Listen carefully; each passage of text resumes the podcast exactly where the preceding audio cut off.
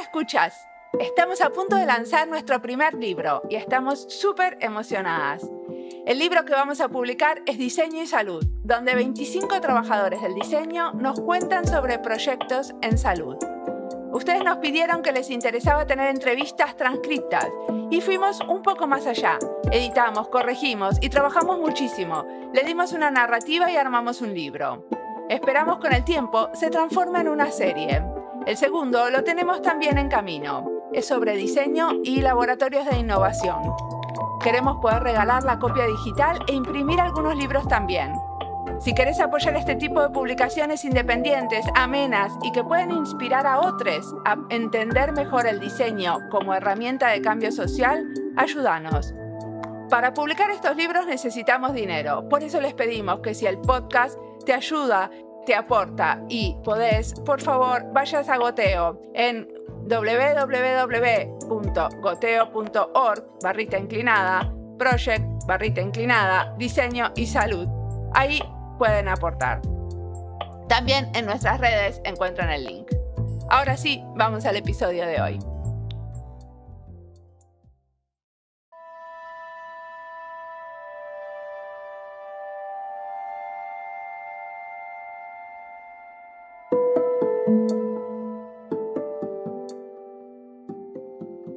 Este episodio vamos a charlar sobre hacer diseño participante y no participativo. Es una entrevista a Javier Veracubas que plantea una crítica a lo que conocemos como diseño participativo, donde solo se consulta a la población. Y esto es especialmente relevante a la hora de pensar en ciudades amigables para niños y niñas, porque las maneras de consultar muchas veces no los tienen en cuenta. En el trabajo de Javier van a encontrar nuevas ideas para hacer participantes a los niños y a las niñas. De nuevo, pero de otra manera, se repite el tema de acompañar el proceso de diseño con observación y traducir esto a un lenguaje de diseño. En este caso, nos vamos del patio escolar, donde estuvimos en el episodio anterior, y pasamos al diseño del espacio público en la ciudad. ¿Qué te sorprendió de esta charla, Jorge? Con Javier Vera siempre se aprende y te sorprendes de la capacidad que tiene para detectar los problemas y buscar las soluciones, eh, tejiendo las relaciones de, de, persona a persona y con instituciones públicas, privadas y de lo más variopinta, ajustándose a la realidad. Eso es lo que más sorprende. Mi nombre es Mariana Salgado. Mi nombre es Jorge Raedo. Esto es Diseño y Diáspora.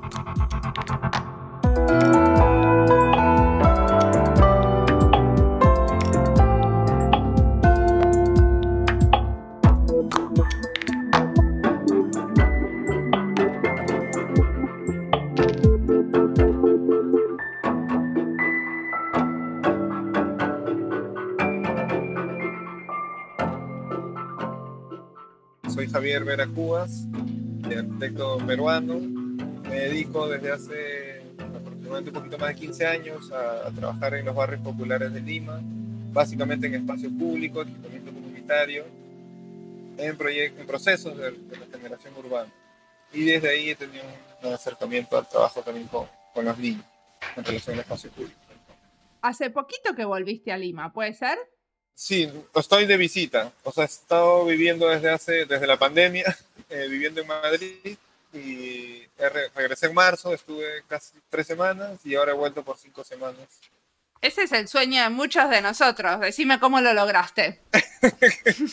Todavía no se puede decir que lo he logrado porque recién segundo viaje después de la pandemia. Pero bueno, yo creo que, eh, o sea, las facilidades facilidades que entre comillas ha abierto la pandemia del trabajo a distancia, del Zoom y tal, es lo que me, me permite estar en Madrid y hacer trabajos acá en Lima. O, o, sea, ¿en dónde está tu trabajo donde recibís dinero? ¿En Madrid? No, de donde recibo dinero, en, en Lima sigue estando. Pero el trabajo en Lima es desde la universidad o desde las instituciones como las alcaldías. Sí, bueno, yo tengo trabajos este, independientes. Bueno, lo que he contado en mi presentación es la parte de mi trabajo que, que más interesa crear esta entrevista, que es la relacionada hacia el público, al trabajo en el público, pero también tengo trabajos privados como arquitecto. Pues hago diseño de casas, construcción, remodelaciones. Entonces, por ese lado es, digamos, la mitad de mis ingresos. Y después, este, ahorita, por ejemplo, estamos haciendo eh, proyectos urbanos, estamos trabajando con el BID, haciendo eh, planes de patrimonio vivo para ahorita para Trujillo, que es una ciudad norte, antes hemos hecho para Ayacucho, que es una ciudad centro. ¿Qué quiere decir un plan de patrimonio vivo? Es un plan de desarrollo urbano, pero con enfoque de patrimonio vivo, que es lo que promueve el BID. O sea, eh, dotarles de un enfoque de, patrimonio vivo a los planes urbanos que ya vienen desarrollando diferentes municipios este, de las ciudades de las ciudades intermedias de, Perú.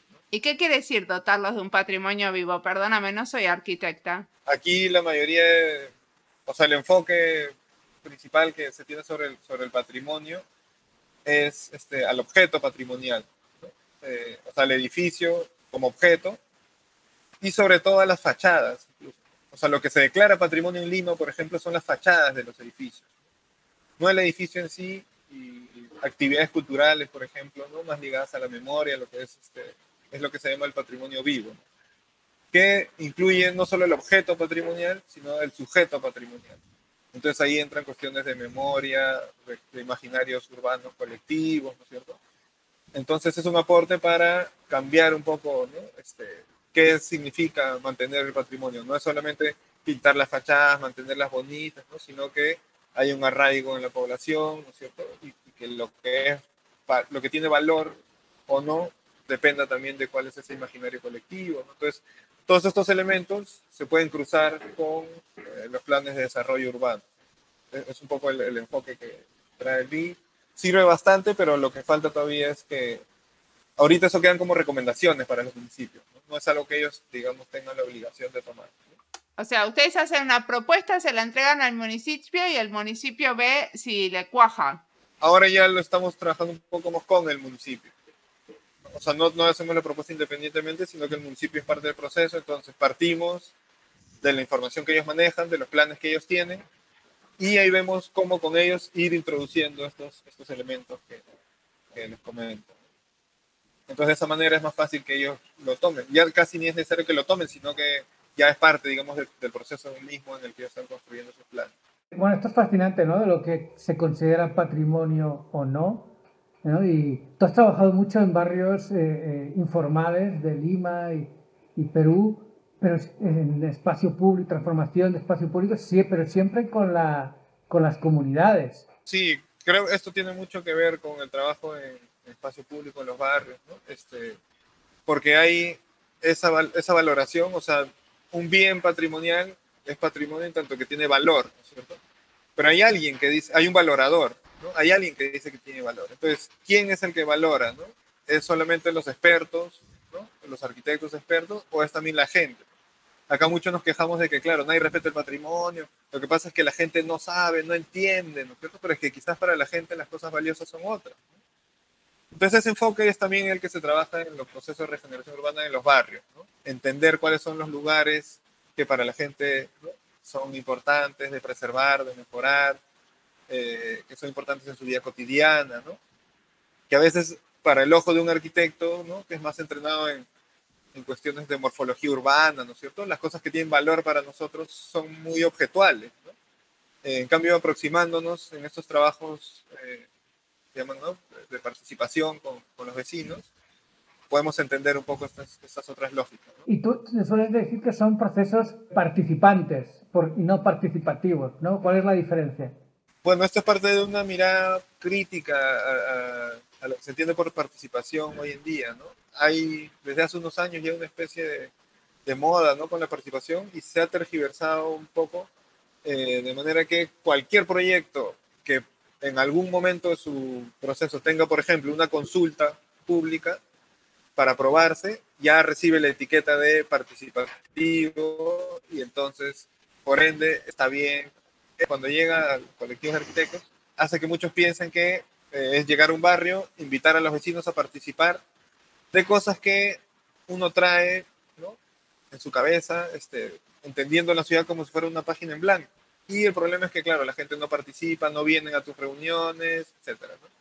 La reflexión que proponemos es que es, se trata un poco de invertir la mirada, ¿no? O sea, no es que nosotros vayamos a los barrios, invitemos a la gente a participar de nuestros proyectos, sino que al revés, ¿no? La ciudad no es una página en blanco, en, todos los barrios están sucediendo cosas y lo que tenemos que hacer nosotros es participar de esas, de esas cosas que ya están sucediendo. Como que ustedes son los que tienen que ir a la montaña, a eso se refieren. Así es, entonces es por eso esta diferencia pequeñita, ¿no? En la idea del proceso participante, participativo, pero creo que un poco eh, es útil porque cambia el, enfoque en la, metodología. Y esta serie que estamos haciendo con Jorge tiene que ver con la niñez, la arquitectura y la participación. ¿Querés contarnos de algún caso específico en donde ustedes se acercaron a un grupo de niños y niñas? Sí, podría partir de esta misma idea de, los participantes, ¿no? Eh, muchas veces, claro, se cree que hay que incluir a los niños en los procesos urbanos, en los procesos de planificación, ¿no es cierto? Incluir su mirada, eh, lo cual está bien, pero lo que nosotros hemos ido de alguna manera descubriendo es que igual, ¿no? nosotros como arquitectos podemos más bien participar de los procesos que ya los niños llevan a cabo en la transformación de sus barrios. En ese sentido, nosotros decimos que, que, los niños en los barrios de Lima son productores de espacio público, en tanto que eh, en esta lógica que nosotros llamamos informal de, de, producir el espacio, que tiene que ver con que primero se habita y luego se va construyendo, ¿no? es una un habitar que parte mucho de la imaginación y luego se va construyendo, como se hace en nuestros barrios. Eh, ahí los niños tienen mucha importancia, ¿no? Porque ellos, con muy pocos elementos, ellos le van dando sentido a los lugares, los van resignificando, ¿no? Cuando se hacen intervenciones también eh, arquitectónicas, urbanísticas, ellos son los primeros que empiezan a apropiarse ¿no? de, los lugares y de alguna manera intermedian con los adultos. Entonces es por eso que hemos ido dando la importancia en los proyectos que hacemos a esta, esta presencia o este accionar de los niños. ¿Y cómo? ¿Cómo sucede? ¿Me contás una historia? O sea, ¿qué pasa? Bueno, en diferentes proyectos, por ejemplo, llegamos y hay un espacio que está físicamente abandonado, digamos, que le llamamos un, terral, digamos. Pero que, como le dije hace un inicio, es un, es un punto que en la dinámica urbana tiene importancia, ¿no? Hay flujos, la gente circula, se encuentran, etc. Entonces, en esos lugares donde consideramos que el, espacio público está naciendo recién, no está todavía consolidado. Por ejemplo, ponemos nosotros algunos elementos físicos, unos palitos, unas llantitas, ¿no? Con ciertas disposiciones, así. Y la gente dice, pero ¿y esto? ¿Esto qué es? ¿Para qué sirve? ¿Cuál es su utilidad? ¿Cuál es su función? ¿no? Eh, y son los niños los que empiezan a apropiarse, a darle sentido, a jugar con los elementos, a treparse, a saltar. Empiezan a tejer cosas entre, entre los palos, se inventan un columpio, una especie de diálogo ahí a través del juego. Vamos identificando qué cosas proponen los niños, qué cosas inventan y vamos de alguna manera consolidando esos espacios lúdicos eh, por etapas. Entonces hacemos otro elemento, ellos vuelven, lo vuelven a transformar y tal, y vamos haciendo esta, este proceso de consolidación del espacio público. ¿no? ¿Qué quiere decir un proceso de consolidación? Discúlpame, pero sigo sin ser arquitecta. Sí, sí, sí, sí, perdón. Eso, ¿no? Es partir de, una, de un espacio precario, digamos, este, y no venir con una construcción, o sea, no directamente hacer, digamos, una plaza o un parque, ¿no es cierto? Sino que hablamos de un proceso porque decimos que el, la noción de lo público asociada a la construcción del espacio público se está construyendo poco a poco. ¿Qué pasa? En los casos en los que hay, este ejemplo, hay un terral, por ejemplo, en un bar, y llegamos, digamos que llega, no sé, el municipio, una empresa, y pone un parque precioso, ahí hermoso en medio, lo más probable es que la gente eh, lo enreje porque ven el espacio público como un, objeto de contemplación. Entonces dicen, uy, no, esto está bonito, que nadie lo toque, que nadie lo pise. Aquí hay mucho esta lógica de que el, pasto, el gras, el césped, no sé cómo le llaman, que no se pise. Lo enrejan y al final es un objeto bonito que nadie usa, ¿no? entonces eso ya no es un espacio público, ¿no? es, es una cosa que está ahí. Entonces, por eso hablamos de este proceso, ¿no? que primero hay que hacer como un proceso pedagógico ¿no? de generar que ese lugar sea un lugar de encuentro, de tolerancia, ¿no? se va apropiando poco a poco, se le va dando un sentido, ¿no? y por eso digo que se va consolidando por etapas. ¿no? Hay un primer momento, de repente con materiales un poco más efímeros, más precarios, ¿no? Eh, y luego ya va eh, en el final de ese proceso, digamos, ya es un espacio público como lo es en la ciudad que llamamos formal. Entonces, de esa manera entendemos, ¿no? La ciudad informal y la ciudad formal, no como una, una buena ciudad y una mala ciudad, sino como diferentes formas de, de producir el espacio. A la ciudad informal te referís a, a cómo los chicos informalmente van tomando los espacios. La ciudad informal acá le llamamos sí, a la que ha sido eh, habitada por medio de, la, de invasiones ¿no? de terrenos públicos, la gente se organiza, invade terrenos y van construyendo sus casas sin, sin estar los terrenos legalizados, eh, sin pedir licencia municipal, ¿no? Entonces, claro, esto por momentos se vincula con ilegalidad, ¿no es cierto? Pero también hay, hay, hay ilegalidad en la ciudad formal, ¿no? Hay edificios que construyen en el acantilado de Lima, etc. Entonces, lo que hicimos es que la, la informalidad urbana es más este, una, un prejuicio, una etiqueta social, ¿no?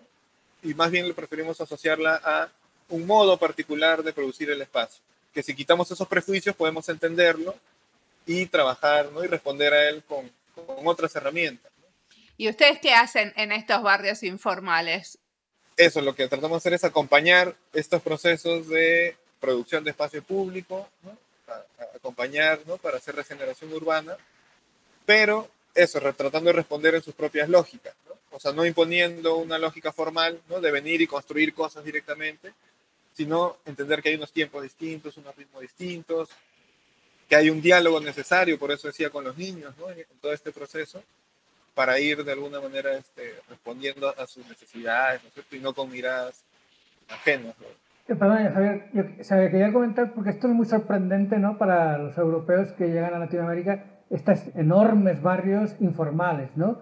Hay ciudades como en Lima o en muchas de Colombia que han crecido en los últimos 50 años porque viene mucha gente de zonas rurales y ocupan la periferia de la, de la ciudad de una manera arbitraria, desordenada, digamos, sin el orden que podría aplicar la alcaldía, y estos habitantes van civilizando ese territorio. Y es un proceso muy distinto al crecimiento de las ciudades europeas que tenemos y por lo tanto la actividad de arquitectos como Javier es distinta a la que tenemos en la cabeza o conocemos en Europa. Pues a veces es difícil de entender. Es una experiencia fabulosa y me parece que, y siempre tú Javier dices que cuando van a estos barrios lo que es, hay que conocer bien ya, o sea, cómo funcionan estos habitantes, ¿no? Es, tienen sus dinámicas de, de ocupación del espacio y hay que sumarse a estas dinámicas. Y esto yo creo que es el, lo que podemos aprender todos, ¿no? Eso, ¿no? Como decía, esos prejuicios asociados a la ciudad informal, muchos tiempos ha dicho en Lima que, la, que las barriadas son el cáncer de la ciudad, ¿no? O que nuestra ciudad crece sin ninguna lógica y que es absurdo y que es un caos, ¿no es cierto? Pero en realidad, o sea, como la concepción del caos es un orden complejo que quizás no estamos entendiendo. Entonces, en estos procesos de inmersión que, que hacemos en los barrios, eh, nos ayudan a entender ¿no? que sí hay lógicas, que sí hay otras formas de planificación, que no es la planificación ¿no? estatal, formal, ¿no? que además viene para nosotros de la planificación europea, ¿no? eh, sino que hay otras formas de, del espacio. Un par de datos para que tengan eh, la, dimensión de, de esto de la informalidad. El 70% de Lima se considera ¿no? informal. Pero el crecimiento urbano de Lima de los últimos 20 años, el último estudio de hace unos meses, dice que el 93% del crecimiento de las ciudades peruanas es informal. El 93%. Entonces, eso es un poco lo que enmarca esta búsqueda que tenemos nosotros como arquitectos de reencaminar nuestra labor profesional y también la educación, porque claro, nosotros estamos siendo educados para trabajar en ese 7%, ¿no? Eh, en el cual hay que pedir licencias, se diseña, lo se construye, te contrata un cliente, ¿no?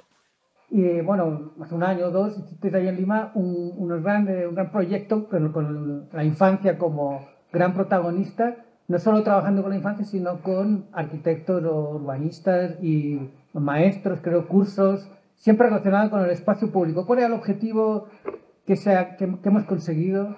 Sí, el, el proyecto, eh, que es el programa Urbano 95, que promueve la Fundación Bernard Van Leer, es un programa que se ha aplicado ya en muchas ciudades, ¿no? desde Ámsterdam a Sao Paulo, en Bogotá también. Eh, y lo interesante es que eh, llega a, a, cada nueva ciudad con la apertura y la predisposición como para no imponer un modelo, eh, sino que cada ciudad lo adapte ¿no? a sus propias realidades, ¿no? su propio contexto. ¿no? Entonces, tiene un enfoque claro, que es el enfoque de la importancia de la primera infancia, la relación de la primera infancia y la ciudad, que está muy bien, pero ese, esa apertura nos parecía muy interesante, ¿no? Y podíamos de ahí canalizar todas estas cosas que estamos hablando, ¿no? Vincularlo a estas lógicas de la ciudad informal, ¿no? Al niño como productor de espacio público, etc. Entonces ahí el objetivo un poco ambicioso era, o sea, no introducir solamente en las políticas urbanas de Lima que se tome en cuenta también al niño, sino decir que eh, en Lima tenía las características suficientes como para que su, su modelo de hacer ciudad sea eh, directamente vinculada a la infancia. ¿no? O sea, que la forma en la que se hace eh, ciudad en Lima tiene que ver con esta lógica en la que los niños producen espacio público. Entonces, era no, mira, incluyamos algo que nos está faltando, que es la mirada del niño, como una cápite, ¿cierto? Sino darle central a la participación de, de la infancia ¿no? en esta relación. ¿Y qué pasa cuando incluís la mirada del niño? ¿Qué nuevas cosas pasan en la ciudad?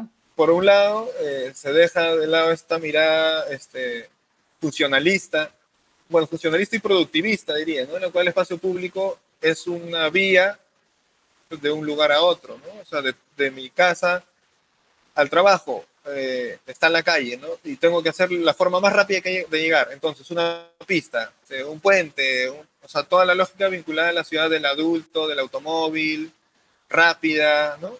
Que finalmente eh, hace que el espacio público como lugar se pierda. Te quita un poco esa mirada, como decía, funcionalista y te lleva más al lado subjetivo y sobre todo al lado lúdico. Veíamos mucho de eso, el, rescate de, de la ciudad lúdica por la cual, claro, los elementos y los objetos que hay en la calle quizás no sirven para algo productivo, ¿no? Pero sí para inventarte cosas, para crear, tiene relación simbólica con algo, que creemos que es básicamente lo que está haciendo falta en, en nuestra ciudad, ¿no? Afectados acá por ya 30 años de, de modelo neoliberal, individualismo, hay una serie de cuestiones de fondo eh, que han llevado a, una crisis. De, de espacio público, este, de la noción de lo público incluso. Entonces, a partir de la presencia de los niños, este, creíamos que eso se podía retomar. Entonces esa fue un poco la, la apuesta original de, del programa Urbano 25. Quiero ir un poco para atrás, que en un momento vos hablabas de que esto también de alguna manera es una propuesta pedagógica. ¿Qué aprenden los niños y las niñas que participan de estos procesos? Sí, es una apuesta pedagógica en, en ambas direcciones. ¿no? O sea, los niños consideramos que la cuestión este de relación con el espacio es algo que también se puede aprender, o sea, que ellos la tienen intrínseca, digamos, pero que eso se puede, se puede hacer más consciente quizás, ¿no? Ahí señalar que, por ejemplo, nuestra aproximación ya directa al trabajo con los niños empezó con un proyecto que teníamos que se llamaba la Escuela Espacial, ¿no? Que cuando nos empezamos a dar cuenta en los proyectos urbanos de esta importancia del trabajo con los niños, hicimos este programita, ¿no? De la Escuela Espacial, en la cual estamos nosotros arquitectos, pero había también Carlos Tapia, que es un profesor de escuela, de primaria y secundaria, que hacía una serie de módulos ¿no? en los que trabajábamos este, la relación del cuerpo y el espacio, los imaginarios urbanos a través de dibujos, de maquetas, de escritura, ¿no? de poesía, de narrativa, este, de fotografía. Ahí había también una propuesta de poder vincular incluso a la, a la educación formal, ¿no? o sea, que de las escuelas se pueda tener así como hay clases de dibujo, de, lectura y tal, eh, clases de espacio, de cómo entender el barrio, de cómo, la importancia de, desde tu casa, ¿no? tu habitación, tu casa, cómo eso determina tu día a día, en fin, y de herramientas de transformación también del espacio. Entonces aprendían ahí que, no sé, moviendo muebles pueden cambiar un poco tu vida cotidiana, sacando la mesa de la silla a la calle, poniendo una palabra en la calle, ¿no? esas relaciones de, significados y tal que están en el espacio, hacerlo un poco más consciente. Entonces, ese era del lado de lo que podían aprender los niños y del otro lado todo lo que ya venía diciendo de lo que podíamos aprender los arquitectos, los sociólogos, los políticos, o sea, todo, todos los involucrados en, las políticas públicas relacionadas a la ciudad. Javier, recuerdo de esa etapa de la escuela espacial un proyecto que era como una manifestación, ¿no? De los niños que bloqueaban el espacio público Ah, sí, sí. Era parte de una cosa que era entender como la potencia de, un muro. Entonces, empezaban ellos con una piecita de cartón, cada uno con una plancha de cartón, y le empezaban a poner, ah, mira, puede ser un sombrero, puede ser un techo, puede ser un no sé qué, tal, tal, y llegaban a, la idea de que esto podía ser un muro, que juntando varias podían hacer un muro muy largo, ¿no? Entonces empezaron a hacer experimentos eh, en el parque, por ejemplo, ponían un muro y entonces la gente desviaba su ruta. No sabía una pareja, me acuerdo, besándose en el parque, entonces se paraban juntos ahí en el muro y si se acercaba mucho, entonces se iban, ¿no? Entonces, ¿cómo podías de alguna manera transformar la ciudad sin decir nada, sin poner normas, nada, simplemente poniendo un muro? Y en uno de esos ejercicios hicieron ya el experimento de, de parar el tráfico, ¿no? O sea, porque además en paralelo hacían como diagnóstico urbano, ¿no? Identificar problemas. Y veían que ese parque este, había muchos buses que pasaban muy cerca y era peligroso, los autos y tal. Y entonces, eh, con el muro, cerraron el tráfico en la pista, a tal punto que los buses grandotes se tuvieron que desviar de, de, la ruta. ¿no? Y cuando el primer bus grandote hizo el gesto de desvío, fue como, ah, le ganamos a los autos, ¿no? una, celebración ahí. Los niños eran los que iban descubriendo y después invitaban a los padres a que los acompañen en ese, en ese juego. Y entonces los padres también, ah, mira, ya los autos no son lo más importante en la ciudad, ah, estaría bien. De repente esta, este parque se puede mejorar así, se puede hacer una calle peatonal, en fin. Ya entraban un poco algunas reflexiones de, mejora de la ciudad.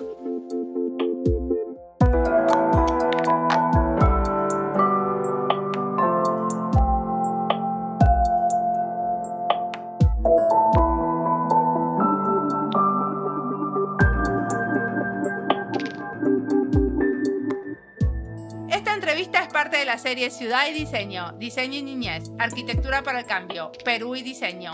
Las listas las encuentran en Spotify y en nuestra página web. Sobre participación ciudadana en procesos de diseñar espacios públicos y habitarlos, hablamos en varios episodios. Por ejemplo, con el colectivo Urbanismo Vivo, que piensa en la ciudad a través de caminarla y también la caminan invitando a chicos y chicas. Eso fue el episodio 120 o en el episodio donde Irene Rey desde España nos contaba del proceso participativo de un espacio público donde participaron niños. En el episodio 224, por ejemplo, Cheo Carvajal nos cuenta cómo los niños y las niñas participaban en el diseño de la ciudad de Caracas, en Venezuela. Y en el 223 entrevisté a Umaira Ribeira, que también trabajó con niños y jóvenes en espacios públicos en Puerto Rico mucho que aprender de diferentes experiencias en el mundo hispanohablante. Quizás tendría que hacer una lista sobre participación de los niños en el diseño de espacios públicos. Pero bueno, acá la tienen.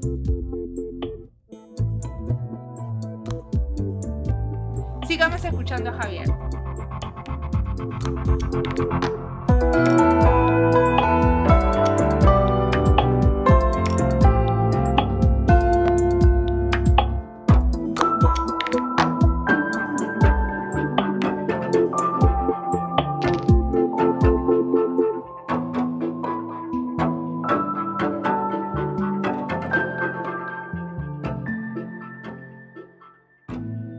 Cómo hablar de esas cosas comunes, más bien cómo acorralarlas, cómo hacerlas salir, arrancarlas del caparazón al que parecen pegadas, cómo darles un sentido, un idioma, que hablen por fin de lo que existe, de lo que somos.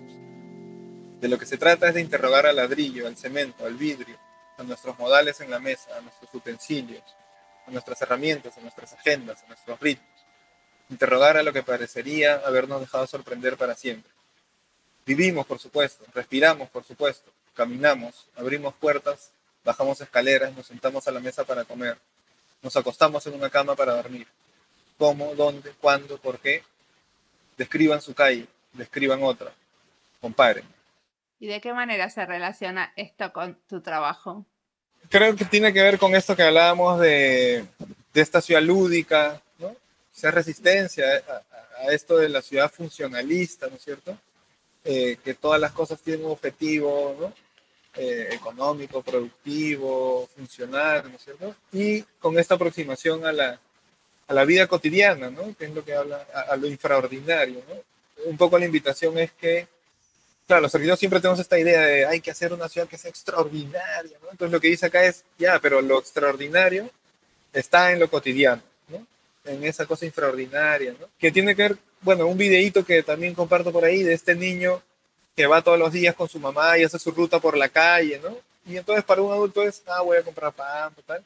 pero el niño va descubriendo ahí en cada ladrillito, ¿no? En cada personaje con el que se cruza, ¿no? Ahí va, va construyendo toda, una, toda la historia, ¿no? De, su día cotidiano. Entonces, el trabajo que tratamos de hacer desde la arquitectura creo que tiene, y además es parte, creo, de una, de una tendencia también actual, ¿no?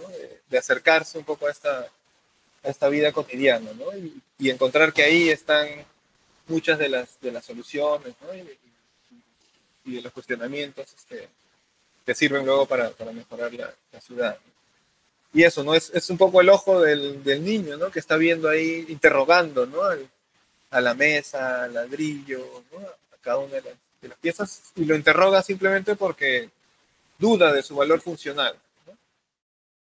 La mesa blanca es enorme, posiblemente la más grande del mundo, al menos del mundo y de las mesas que conozco, de sólida construcción. La mesa domina la sala más amplia de la casa familiar. Tal es su dimensión que se sientan alrededor 12 ayudantes de mi padre. La gran mesa tenía dos niveles. En el centro se esparcían los instrumentos de precisión, una regla de acero de hasta 3 metros, un compás, un escalímetro y otras cosas por el estilo. Aquel era el centro del trabajo, pero como ya he dicho, la mesa tenía dos niveles. Yo fui el habitante del nivel inferior desde que comencé a gatear a cuatro patas. Parecía una espaciosa plaza, tan solo dominada por mí. Después alcancé la madurez suficiente para mudarme al nivel superior. La mesa blanca en mi niñez era grande, ha continuado creciendo y sobre ella he realizado el trabajo vida.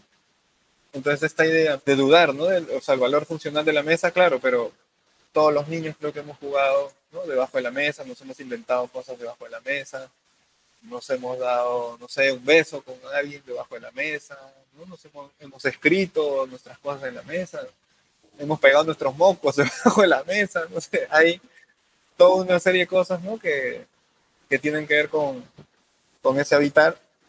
Y me parece que lo hice de una manera muy bonita y, poética, quizás, ¿no? Esa relación también con los instrumentos de precisión que hay sobre la mesa, ¿no? De cosas que sirven para algo, ¿no? Eh, pero sin embargo, él desde abajo está ahí como en, como en otro mundo. Y bueno, también creo que sirve para cuestionar, claro, muchas veces este, cuando los arquitectos hablan de las cosas para niños, piensan que es haya hacer una ciudad chiquita. O sea, que tiene que ver con la altura misma de esta misma idea de Urban 95, ¿no? Que la ciudad para los niños es la altura de los 95 centímetros, ¿no? Pero no es una cuestión meramente física de, de tamaño, de escala, ¿no? Es, es, sobre todo de percepción, de forma de entender el, el habitar, ¿no? Pero que bueno, con la idea de la mesa, de la altura que entras por debajo, más o menos ahí te puede te da las dos entradas. ¿no? Ahora, desde hace poco, bueno, hace un año y pico, vives, pasas muchos meses en Madrid, lo vas alternando con Lima. ¿Qué, qué diferencias has visto en el, en el espacio público, en el uso del espacio público o construcción, producción del espacio público, principalmente la infancia, ¿no? Pero bueno, en todos los ciudadanos. Bueno, primero una cosa así en general, ¿no? Con una anécdota. Yo llevo todos los días a, a mi niña al, al, colegio, bueno, a la ludoteca, ¿no? porque ya tiene año y medio y me pasa algo que me da mucho la atención, que en, en, mi ruta veo siempre gente parada en el mismo lugar a la misma hora, haciendo exactamente lo mismo todos los días. ¿Qué cosas?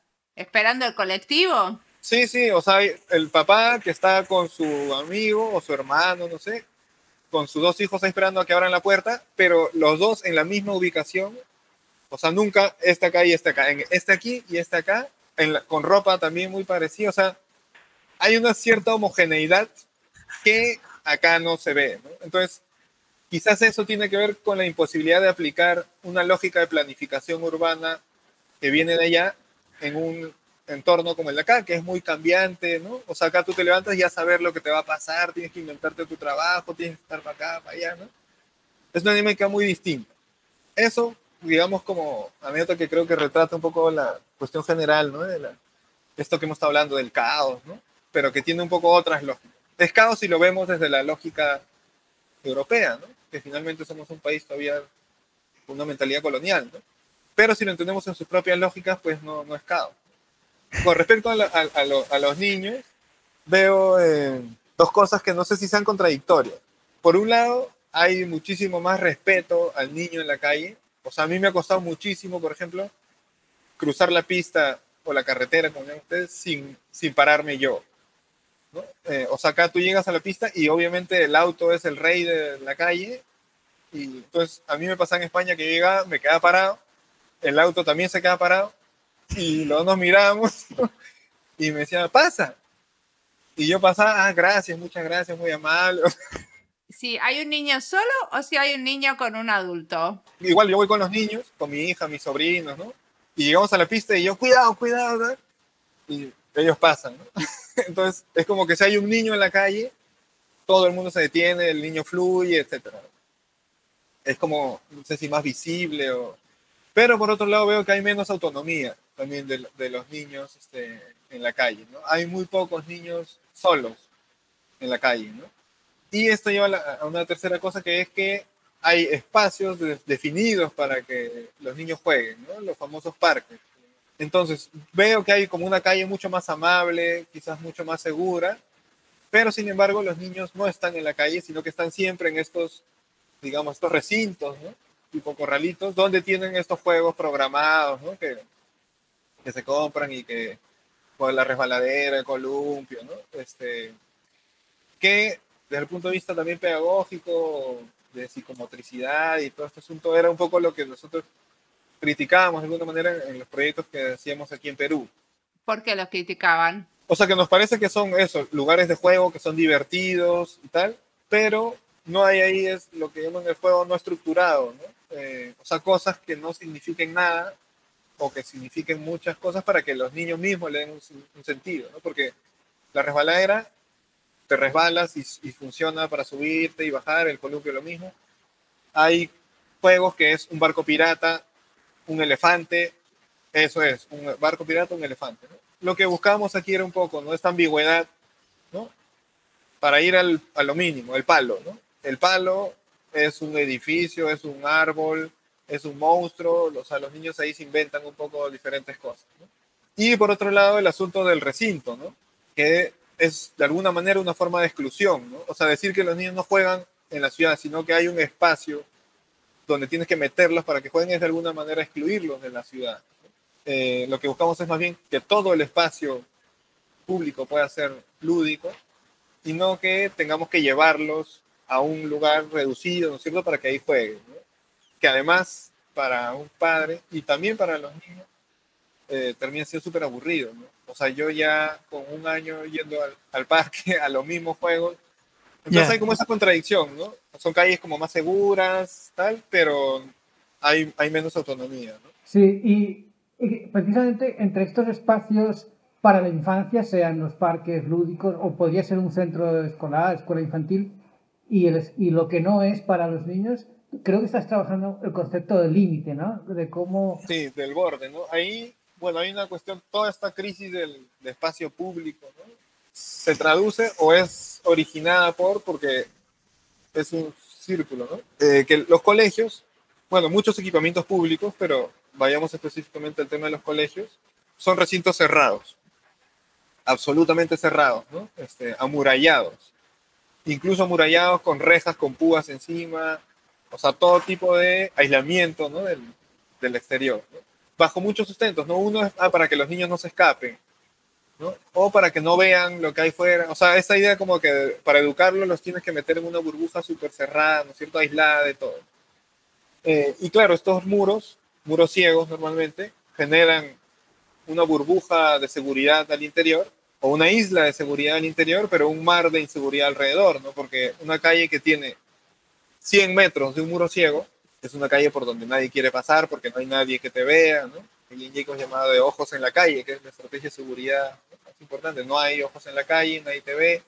Entonces se vuelven calles inseguras, más inseguras de lo que eran probablemente antes de que hubiera el muro. Entonces, como que va reforzando esta lógica de inseguridad. Pero en esta lógica en la que normalmente trabajamos, que es objetual, se cree que la solución es retirar los muros. ¿no? Como que si por arte de magia tú llegas y dices, a ver, vecino, hay que quitar el muro. ¿no? O que el ministerio va a decir, quitemos los muros. ¿no? En esta forma de producir el espacio informal que hemos llamado, no es así. Lo que hay que hacer es generar las condiciones para que el muro se retire. O sea, no retirar el muro, sino generar las condiciones. ¿Eso qué implica? Trabajar el espacio público exterior para que sea realmente un espacio público, que haya una situación de confianza, que es un lugar de encuentro, que haya personas, ¿no es cierto? Cuando eso se empiece a dar, recién puedes hablar con el colegio, con el ministerio, con quien sea, para intentar retirar ese muro. Entonces, bueno, hay toda una reflexión alrededor del muro y la estrategia que, estamos trabajando consiste en, de alguna manera, borrar esa línea que delimita un interior y un exterior con otras dos líneas que luego se terminan perdiendo, ¿no? O sea, hacer que el colegio se expanda hacia la calle, ¿no? Entonces, no termina el colegio en el muro, sino que la salida eh, se abre hacia una placita, ¿no es cierto? Que se come un poco de la pista, que la gira, entonces se sale el colegio, esta línea la corre un poco hacia afuera, y por otro lado, eh, la calle se mete hacia el colegio. Entonces el muro se convierte en una reja, entonces visualmente se mete la calle hacia el patio, o, se abren unos vanos, o diferentes estrategias por las cuales se mete. Entonces eso, de la calle al cole, del cole a la calle, y de esa manera borrar un poco ese, ese límite. Bueno, como hacer espacios más híbridos y que no, que no estén tan delimitados, ¿no? Sin bordes. Sí, y eso este, implica trabajar con la municipalidad, con los vecinos, desde fuera hacia adentro, y con el Ministerio de Educación y los colegios desde dentro hacia afuera. Y la cosa es que en esa fórmula, digamos, si tú trabajas solo un lado o solo el otro, no funciona, no tiene que ser una cosa que, se encuentre en los dos. ¿Y hacia dónde te parece que van estas ciudades como Lima en el futuro? ¿Qué te gustaría ver que pase? Que reconozca y encuentre su, su propia forma de, de hacer ciudad. ¿no? O sea, porque claro, hay muchos que dirán, ah, a mí me gustaría que fuera como tal o como tal, o como tal. Yo creo que Lima tiene cuestiones muy interesantes. O sea, no te diría que Lima es bonita, pero es interesante. Entonces, creo que ahí hay muchos elementos como para poder plantear una forma propia de hacer las cosas, ¿no? de hacer la ciudad. Es un poquito lo que tratamos de, de aportar. ¿no? Y para eso, claro, hay que tomar referentes, ¿no es cierto? Lógicamente, referentes externos, pero también tomarlos críticamente, ¿no? Y para poder tomarlos críticamente, tienes que estar muy inmerso en esas propias lógicas, ¿no? O, más o menos entenderlas, o estar relacionado a gente que, las esté entendiendo. ¿no? ¿no? creo que haya alguien que diga, sí, yo entiendo el Lima perfectamente, pero creo que sí hay un proceso de ir entendiendo, y ahí sí rescataría, o sea, yo sí tengo una mirada positiva, ¿no? Que hay un, cambio, ¿no? Respecto a, a los últimos años. Ahora hay una masa crítica, digamos, hay, hay un volumen mayor de personas pensando ¿no? en, en, eso, en entender Lima, en, aproximarse. Bueno, hoy en día tenemos bueno, colectivos sin fin, ya hay cursos en las universidades que tratan ¿no? en, áreas de la ciudad informal, digamos que antes no se trataba. Tenemos una ministra de vivienda que es, que es urbanista, que compañera de la universidad, y en fin, hay eh, una serie de elementos que creo que, que son positivos. ¿no? Claro, el problema acá en Perú es que no hay Estado el Estado es, es, muy, es muy limitado su alcance, ¿no? Lo que decía este, la economía igual, 70% informal, 30%, o sea, todo lo que se puede hacer del Estado llega en máxima este, aspiración al 30%. ¿Qué hacer con el resto? El problema es que digas ya, ok, no existe el Estado, vamos a hacer todos nosotros solitos, y ahí sale el voluntariado, el activismo, ¿no es cierto? Pero también, y por experiencia propia, es muy poco lo que se puede hacer desde ese ámbito puedes hacer, no sé, un parquecito, una cosita, pero... Entonces, también por eso el, objetivo que trabajamos con los proyectos es que todos los proyectos que hagamos tengan esta idea de hacer un proyecto piloto de algo que puede escalar y convertirse en política pública. O sea, siempre tenemos ese, ese, objetivo de que eso llegue al municipio, al ministerio, que sea un programa y que pueda escalar. Entonces son eso, como procesos un poco de experimentación, de exploración, para poder diseñar políticas públicas. A mí me parece o sea, muy interesante del trabajo, trabajo de Javier y todos sus colegas, porque nunca trabaja solo, es esta relación, o sea, la ciudad, el espacio público y privado evoluciona en función de cómo, eh, eso, cómo es el Estado, ¿no? los mecanismos de gobierno. Tú dices que no hay Estado, se relaciona con que no hay ciudad planificada, a lo mejor, no sé. Y el trabajo con la infancia es fundamental para ir mejorando esto Ah, bueno, habría que discutir qué quiere decir mejorar, ¿no? Pero si no incluyes a la infancia desde, desde que son pequeños y asumen sus eh, derechos y responsabilidades y conciencia crítica, será imposible evolucionar. Y eso me parece, esta relación está clarísima en el trabajo, el trabajo de Javier. Sí, es básicamente eso, construcción de, de, ciudadanía. Para terminar, hay, si queremos leer o escuchar algo sobre este tema, ¿qué nos recomendás? Bueno, creo que hay como una en el artículo que hemos compartido ahí un poco una colección de, de cosas que yo recomendaría. Eh, este libro de Perec que he leído. ¿Cómo se llama el libro de Perec? En general, la obra de Perec, Lo Infraordinario. En general, la obra de Perec es muy interesante, ¿no? Ahí tiene otro libro que se llama Especies de Espacios, que también hace ahí como reflexiones, ¿no? Buenísimo, muchísimas gracias, Javier.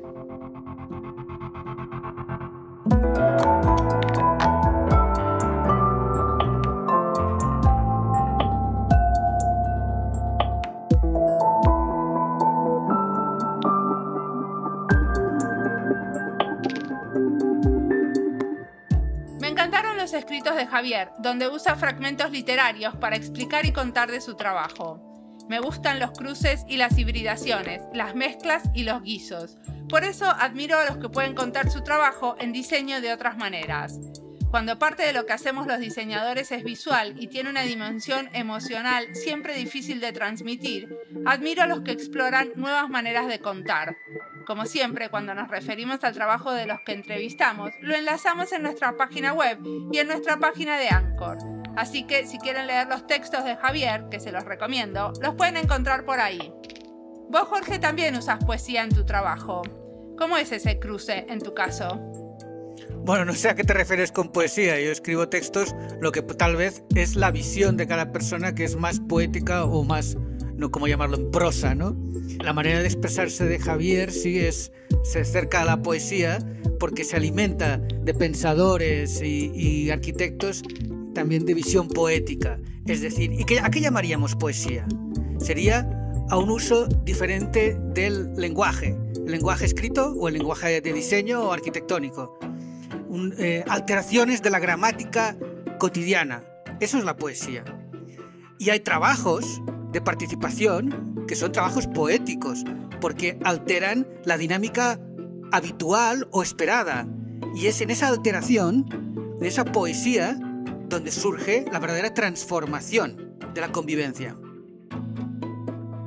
Esta es la tercera entrevista que hacemos en colaboración con Osa Menor y en total hicimos 5 entrevistas. No se pierdan la próxima, donde vamos a hablar con dos diseñadores en Puebla, en México. Siempre en esta serie Diseño y Niñez.